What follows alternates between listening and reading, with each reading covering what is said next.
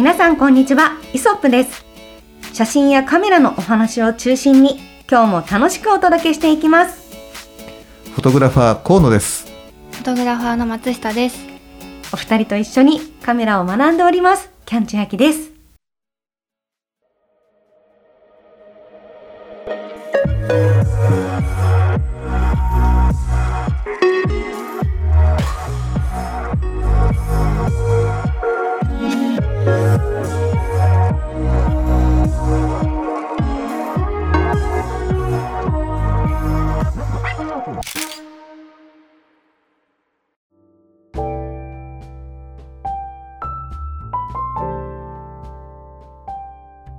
はい、ということなんですけれどもですね、えーまあ、カメラバッグね、これカメラバッグ、俺は、えーやっぱりカメラを移動する、それからあとカメラを人によってはね保管する、そしてまあカメラを守るっていう意味ではねとっても大事なアイテムなんですけれども、ね。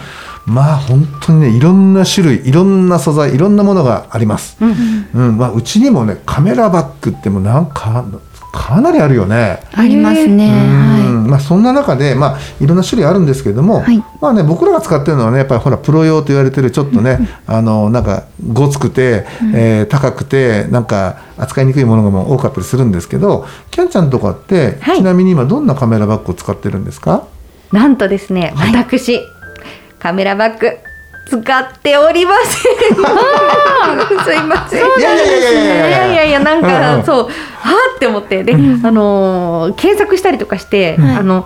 このカメラバッグ良さそうだなってやったことは何度もあるんですけど、正直選び方も決めてもわからないし、なんかこうであの最近ねあのこのあのポッドキャストがきっかけで、カメラ保管庫を買って。たんですね。はいはい、はい。防湿庫ね。そうです、はい。防湿庫を買ったので、まあ、そこにカメラは収めてあるんですけど、うん。あのーカメラバッグなんかそれこそねもうねすごいよ。私ねあのたすき掛けにしてうん。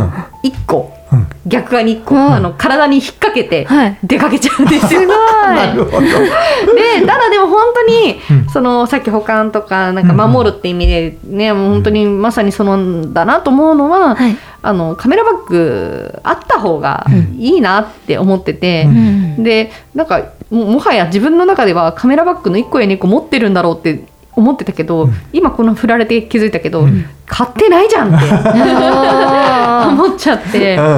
うんというところで言うと専用のその、例えばちょっとふかふかしたうん。なんかあれとかで包んだりとかうん。はしてるんですけど、あのちゃんとしたカメラバッグっていうのを一つも持っていないので、はい。ぜひ今日は、カメラバッグ何を選べばいいかっていうのをはい。お伺いしたいと思っているんですよ。はいはい、逆にこう、まあ、もちろん今のトレンドもそうだし、うんまあ、定番のものもそうだし、あとはどの程度のものを持ち歩きたいかによっても全然違うと思うので、うんなんかぜひちょっと2人が、まあうん。もう2人はプロだからあれですけど、うん。まあ、ちょっとさまざまな方におすすめしたいカメラバッグがあれば教えてください。はい。なるほどね。そうだね。まあ、本当ねいろいろあるよね。ただです。キャンちゃん言ってるみたく、まあやっぱねカメラバッグって遠くから見てもカメラバッグってなんかわからない。わかります。あのなんかこうちょっと四角くってなんかこうまああの何か厚みがあるものなんだろうな、うん。中開けるとちょっと仕切られてるんだろうな、みたいな感じです。そそんな想像ができるね。はい。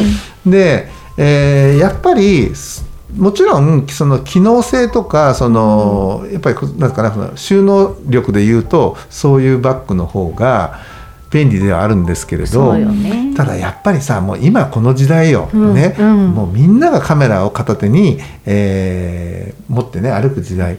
やっぱねカメラバッグらしくないカメラバッグっていうのが一般の方の間ではだんだんこう浸透しつつあるの。だから外から見たら普通のこういうなんていうかなこうなんていうのこのウエストポあのウエストじゃないなこのポーチみたいな感じ。ショルダーポーチみたいな感じなんだけど、その中にこうちゃんとクッション性の、へえーウレタンみたいなのが入ってて、そこにこうレンズがこうねあの、入るように、あのマジックマジックでこうバリバリっとこう仕切りがつけれる付け替えられるようになってるとかね。じゃあちょっいろんなのがと、うん。つまりパッと見はおしゃれにも見えたりするものもあるの、うん。わそういうの欲しいです。なんかね。そう、ん。だからそういうバッグ屋さんが、はい。えっ、となんかカメラバッグっていう風なテーマで作ってるものもあったりとか、うん。本当にねいろいろあるのでだから、うんまあヨドバシカメラさんとか大きいところ行くとそういったものも含めてあの我々が使うゴツゴツからそういうちょこうスマートなものまでいろんなのがね取り揃へえー。取り揃えてあるのでね。あ、そうなんですうん、ね行。ってみるとねいいかもしれない。確かに、まあ、なんかうん。ネットとかで見ててもね、はい。実際の使い心地がわからなかったりとか、まあ、大きさ感とかもわからないんですけど、ただかといって何を基準に選べばいいかとか、うんそういうところもちょっと知識不足ではあるんですよ。なるほどね。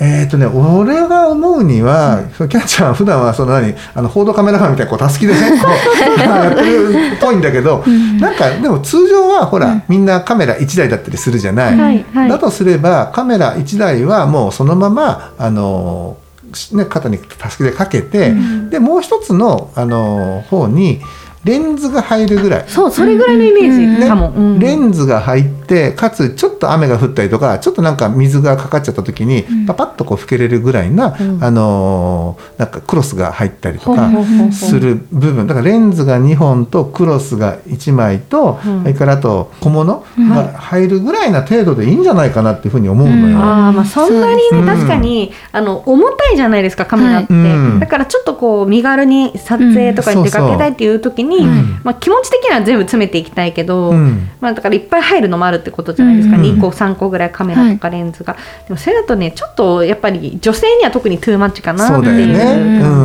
じ、うん、俺もそう思うのよ。だから、まあ、男性でね体力ばっちり取る気も満々っていう人だったら、そうごごっつりしたね。こう、うんバッグがいいと思うし、にしてもねそそういう場合には僕はバックパック系がいいと思うんだけど、だから手元を開けておけば背中にこう背負ってね、あのまあ、撮影できると。だからしあの下に置いてどっか移動することもなくん。背負ったまま、まあ、撮ることができるんでバックパック系がそういうがっちり撮りたい人にはおすすめなんだけど、はい。まあ、こうやって女性だったりとか、まあ、ちょっとそこら辺にスナップにみたいなね感じだったら、まあ、カメラはもう助けでかけちゃう。そして交換レンズを1本か2本かその中に入れてで、まあ、と突然の時のねその雨対策だったりとかっていう時のために、まあ、ちょっとクロスをね12枚入れてやったりとか、まあ、ビニール袋入れ入れとくとか、うんまあそのぐらいな感じでねいいんじゃないかと思う。でその時にえーとね、そのバッグもいろいろあるんだけど僕これ僕の個人的なね試験なんで、あのあれなんですけど、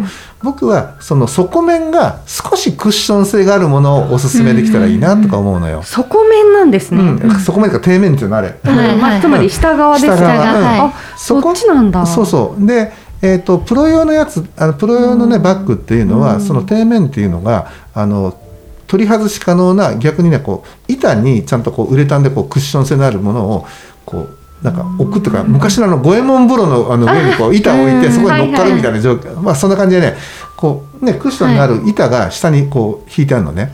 だから外側からだとあと硬いんだけど内側は本当に柔らかいこうクッション製のねあの床床になってるっていうか、はい。そういうふうな作りになってるんだけど、はいあそういうなんか今のねファッション性化したものっていうのは、意外に下がねこうただ一枚のねその表表側のこう生地だけっていうものも少なくないんで。うんそうなんですね、うんだからちょっとこう床がこうクッション性のあるものを選ばれた方が後々ね余計なこうなんかクッション材置いたりとかしないで済むからかえってスマートかもしれない。うん。うん。そんな風に僕は思うけどね。そうですね。松はい浦さんははい。カメラパックってどうやって選ばれてるんですか、私はえっと自分が使うときにその面倒くさがらずに出せるかどうかっていうところを結構重要視していてそのえっとバックパック。バックパックとかでいっぱい持ってく分にはやっぱりうん。いっぱい入るのでいいと思うんですけど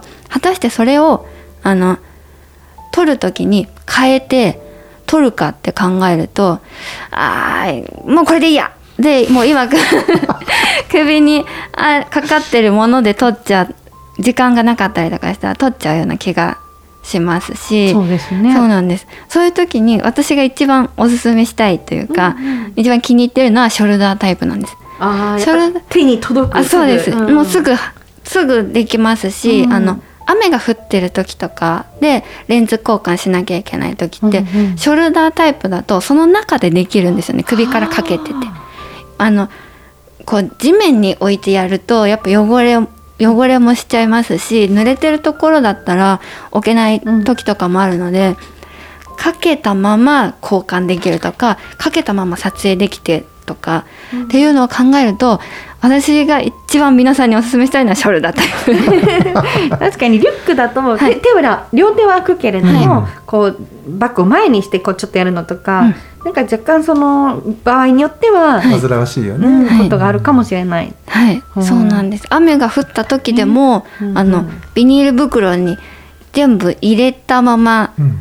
背負えるというかあへのー。肩にかけれるのってショルダータイプかなっていうのもうん。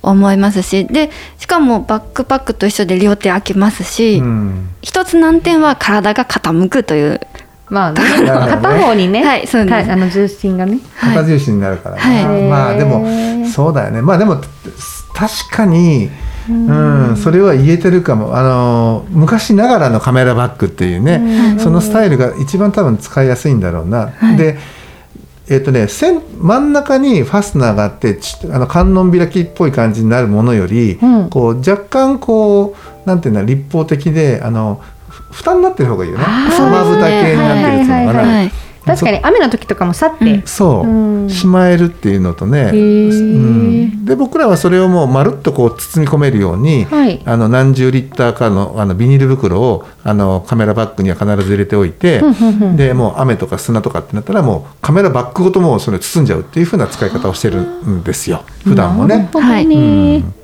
ただまあ今のね世のその世の中的にはやっぱりねバックパック系か、ん。あとはねこうなんつうのあのキャリーバッグっていうのかな？あのゴロ,、ゴロゴロ車輪がついてこう引きずるみたいなのあるでしょ？あのゴロゴロバッグみありたいな。ます。あれ系のねバッグがね非常に多いよね、まあ、プロの人だと割とゴロゴロ多いよね。そうですね。そうなんですね、重たいっていうのもあるしなんかできるだけプロの方は特にレンズとかもいっぱい入れなきゃいけないとか、うん。はい。あと下手したらライトとかそうだね。入れてるのかな、でそのゴロゴロ系のやつってこう、はい。なんつうの？引っ張るこうハンドルっていうのあるなんていうの、となんていうんですか？取っ手というか伸び縮みする、あそこにもう一個ねカメラバッグ乗っけることができるじゃない？あーの確かに確かそう。にそこにショルダーみたいなの置いてる方、はい。い、らっしゃいますよね、うんうんそういうスタイルでなんかあの電車移動だったりとかする方はそういう使い方をしてたりするよね。はい。ほうほう。でアマチュアさんはやっぱりまあ今トレンド的にはやっぱりバックパック系が多いかな？そうですね、うん。それにそのこう荷物をどこかに置いてうん。うん撮るって結構うん。不安ありませんか？手元にカメラカメラバッグがないとちょっと目を離した隙に撮られる可能性もあるじゃないですか。考えるとやっぱり背中に背負ってるっていうのは、うん。うんあの一人で撮影するにしても安心感は高いのかなっていうのはありますね。そうだね。私普段のリュックも、あ普段のバッグもリュック派なんですよ、はい。うんまあ、パソコン持ち歩くとかそういう理由もあるんですけど、はい。やっぱ両手空いてる安心うんうん感うんってすごいありますよね。そうですね。うん。まあカメラはね片手じゃそうそう撮れないからね、はいコンパクトじゃない限りね、はい。だからやっぱり両手空いてないとダメだと思うし、ね。うん。まあ、とはいえ今の情報を聞いても、はいこうやってパッと見て、はい。非常に種類が多くて、うん。そうだね。選ぶの大変だなって感じがしますね。でもねやっぱこう使っていくといろんなうちもねあうん。のカメラバッグをあえてこう単発で買って使ってみてるんだけど、うん。なんか行き着くところはやっぱりまあ有名メーカーと言われてるところのバッグにどうだんだんこう寄っていく。ほう、うん。それはどういうところがやっぱあの優れてるんですか？機能性だよねやっぱね。うん。あの例えば、えー、とマジックテープの太さがちょうどいいとかファスナーのこう開き具合がすごくうん。心地よいとかこうサイドのポケットのねうん。あの深さがちょうどいいとかなんかねうん。やっぱりよく考えられてる。で一番やっぱりその値段値段に比例してるなと思うのはやっぱ肩に当たる部分がどういう素材が使っているかっていうのがすごくあるかもしれない。やっぱりね、うん。あのある程度の値段が値段のねあのバッグの、えー肩部分っていうのはすごくこう広くて厚みがあるのでクッション性があってねやっぱり疲労感が少ないよね。に。うん。でまあアメリカの有名アメリカだったかな？あのタムラックっていうねメーカーがあるんだけどそこはやっぱりショルダーバッグ結構有名。昔から有名なんだけど、そこなんてねシートベルトみたいなベルト使ってるもんね素材に。それにこうちゃんと革えっと革でこうクッシ片当てのクッションみたいなのを縫い付けてあってだから結構使いやすいよね、あれも使いやすいですね。やっぱりカメラって重たいわけだし、うん。長時間持ち歩くってことを考えると、実はその肩書きの部分一番大事だったりしますよね。なんかつるっと滑っちゃうとかも嫌だし、そう。うんうん。怖いし、そうですね。ん。なで方だから俺とか本当に困るの。そうなんですね。そうだから肩にちゃんとしっかりかかって、うん。ずれない、そう。うん。とか太さがちょうどいいとか。ちょうどいいとかね。細すぎたらもう痛いし、痛い痛い。ね、うん。太すぎたらなんかそれはそれで心地悪いしそう。ね。だから多分そこら辺がね大きなポイント、ねあとはね、あの扱いでいうと銀一さんとかが扱ってらっしゃるんだけど、うん。えっ、とシンクタンクっていうこれイギリスだったかな？イギリスかなんかのブランドなんですけどそこの、えー、とキャリーバッグっていうかねゴロゴロついたバッグ。そこもねいろいろいろんなの本当に出してるんだけどね。はい。うん。あのこのブランドだけで探しても十分なあのバッグが探せると思います。うーん。僕結構好きなねブランドでこれよく使ってるんだけど、うんうん。うちもキャリー全部これだもんね。そうですね。へーシンクタンク。うん、かっこいい。プでもやっぱプロ仕様ですね。非常にねあのびっくりするような値段でもないのよ。あ本当だ。まああの、まあまあ長く使うって考えたらすごく良さそうう。そかなって感じなね、うんお値段感っていうのとあとはバリエーションが非常にいろいろあるんで。そこがなんかいいかなって思ってて、うんうんへえ。逆にこういうところはもう本当特化されてるから、うんなんか便利なグッズがすごくたくさんありそうですね。うんかっこいいしね。あるある本当細かいの細かいグッズもねいっぱいあるんでね、えー、あなんか透明のとかもあるんですね。うん、へえすごいですね。ここはちょっとおすすめうんかなっていう感じですね。なんか時々うん中の仕切りがすごい狭いものとかもあったりするじゃないですか。あのレンズとボディととかっていう、なカメラバッグの中が、うんうんうんあのい板じゃないですけどクッションクッション材で仕切られてるんですけど、うんはい。そこが狭かったりすると、うんあのー大きいカメラだったり大きいレンズがうん収まりきらなかったりするんですよものによっては。はい。それはあの最初に多分確認しといた方が、実際見た時いいかなって思います。であの自分のレンズが入んなかったとか、うん持ってる機材が入んないけど見た目は可愛いとか一番悲そしいですよね。楽しいですね。可愛いのに使えないってはい、いう。可愛いので陥りやすいのってそこかなっていうふうに思いますね。あー確かに確かに、まあ、こういう本当カメラ専用のねバッグだったら、はい。まあ、縦で入んなきゃ横にすればいいよっていうのはできるけど、はい。確かにそういうファッション性をね兼ね備えたやつって、もう入んなかったら終わりだもんね。どうにも入んないですよね。しかもなんかか皮だったりするともうね伸びもしないっていうね。はい。うん。うん。そうだね。確かに。それは言えてるわ、うん。まあねこう一つね、まあ、そんな中で、うん。あの長い目で長い目で見たらやめといた方が、もう今だったらやめといた方がいいんじゃないかなって思うもの一つご紹介するとすれば、あのカメラ型のねハードケース、え？ハハードケース？うん、あのペリカンとかねこういろいろあると思うの、はい。あとゼロハリとかリモアとかも、リモアはカメラケースあったかな。ちょっとリモアはねカメラケースよりも旅行ケースのちょっとイメージが僕には強いんですけど、ゼロハリバートンっていうあのーねこのブランドは、うんまあなんかあれだよね。あのアポアポロンでねあの宇宙にまで行ったっていう風な、えーブランドなんですけど。ここのねカメラバッグジュラっぽい感じなんだはいけどはいはいはい。うんうん。確かに。あのなんだろうな。もうドラマとかで出てくる出てくる、いわゆるアタッシュケース系的なねねこう、それのカメラケースっていうのはちょっとね、まあ、分厚いんだけど、はい。これはまあどんな風になってるかっていうと外側はこうアルミっぽい感じなのね、うんうんうんで中があの仕切りのバージョンと、はい。あこう仕切りバ仕切りバージョンとそれからあとウレタンスポンジをこう切り抜いて使うバージョンとあるんですよ。うんうん。このねウレタンスポンジこれがね約15年から、まあ、20年で、うん。もうベッタベタになるっていう。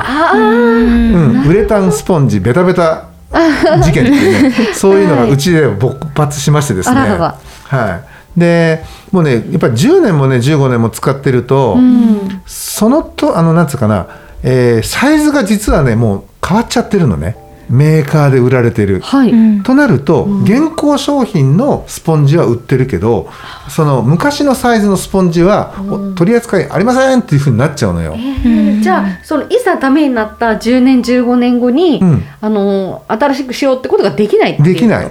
だから純正のスポンジがあの用意できないから、あのーまあ、ウレタン屋さんとかそのスポンジ屋さんに相談してもう一回自分でこう寸法を測ってうん。厚みも測ってそれにかなうスポンジを自分で用意しなければいけないっていうのが非常にこれがね面倒くさくて大変なの。だからねうん、これはあの見た目にはかっこいいしもちろんねあの安全性も高いんだけど、その後を考えると、あのあえてこのハードケースもう今やねあの昔は本当にあのフィルム時代のカメラはねあのこういったものに入れて、でもう機内に預けてたのよ。はい、うん。機内預けっていうかこうね、うん。あのふ普段のスーツケースと同じように預けてたんだけど今そういう時代じゃなくてもう全部自分でカメラ基本的には持ち込んでね、あの行く時代じゃないですか。だからあえてね今からねこの系のねあのハードケースっぽい、うん、カメラバッグはちょっとおすすめ。僕からはできないなっていうね。もう全部のねあのスポンジダメになったよ。いえ、でも実体験に基づいてて非常に参考になりますね、うちゼロ針だけではい。56個あったよね。そうですね。うん。はい。ししかも結構あのこういうあの厚厚みのトランク系のやつがねかっこいいやつ。56個あったんだけどそれがはい全部ね、あの今回転休養状態ですね。あららら、うん。あーまあ、その時はなんかねかっこいいって言ってテンションが上がるけれども、うん。そう長く使うってことを考え考たら、ね、えるとだから長く使えるからいいやと思ってたの。はい。ところがそのウレタンスポンジがダメになった時あこれこれこれこれこれ、うんうんうん。こういう感じね、うん。ですごく長く使えていいなとかと思ってたんだけどウレタンスポンジが、えーね。はい。なんかもう。なもう今手に入らない、まあ、は入らないというか手手に入れるのが非常にこう面倒くさい状況なので、はい。だったらもういいかって言ってただ本当に積み上げてあるあのなんつうかな？台座になってるみたいなね。あうん。もったいないですね。もったいない。うん。確かにな。そう考えると実はなんかこう長く使えるようで、うん。まあ、将来的にしかも処分するのもちょっと大変な代物になっちゃってるっていうね。そう。考えるとね本当にこういうねソフトバッグ系なものがうん。実は長く、うん。あの使えるし後の処分も非常にしやすいなっていうふうに、うんはあ。思いました。なるほどです。うん。僕にとってはねあの味のあるへこみとかねシールの貼ってあるトランクでも人に見たらなんかちょっと小汚いこうねカメラバッグになっちゃう荷物トランクになっちゃうんでん。やっぱりこう誰かに使ってもらおうと思ってもちょっとこうねあまりあまりにもこう傷みすぎてるものは譲りにくいなとか、使ってくれるんだったらただでも差し上げるんだけどね、うんでもその方またそのスポンジをね探して用意しなきゃいけないっていう、うん同じこうねあのことになっちゃったりとかして。そうね。うん。なので今こうねハードトランクスポンジ系のねハードトランクはおすすめ、僕はいたしませんっていう感じですかね。そうですね。はいはい。でもすごい参考になります。ちょうど、うんあの防湿庫もね、みあの皆さんのご助言によって購入できたので、次はカメラバッグかなって思ってたので。ね、ぜひ可愛い可愛くてちっちゃいの買ってください。わかりました。とてもちょっといいやつを探して、ちょっとこれ買ったよっていうのも、ぜひまたここでご報告ができればいいなと思います。うんうんはいそうだね。はいうん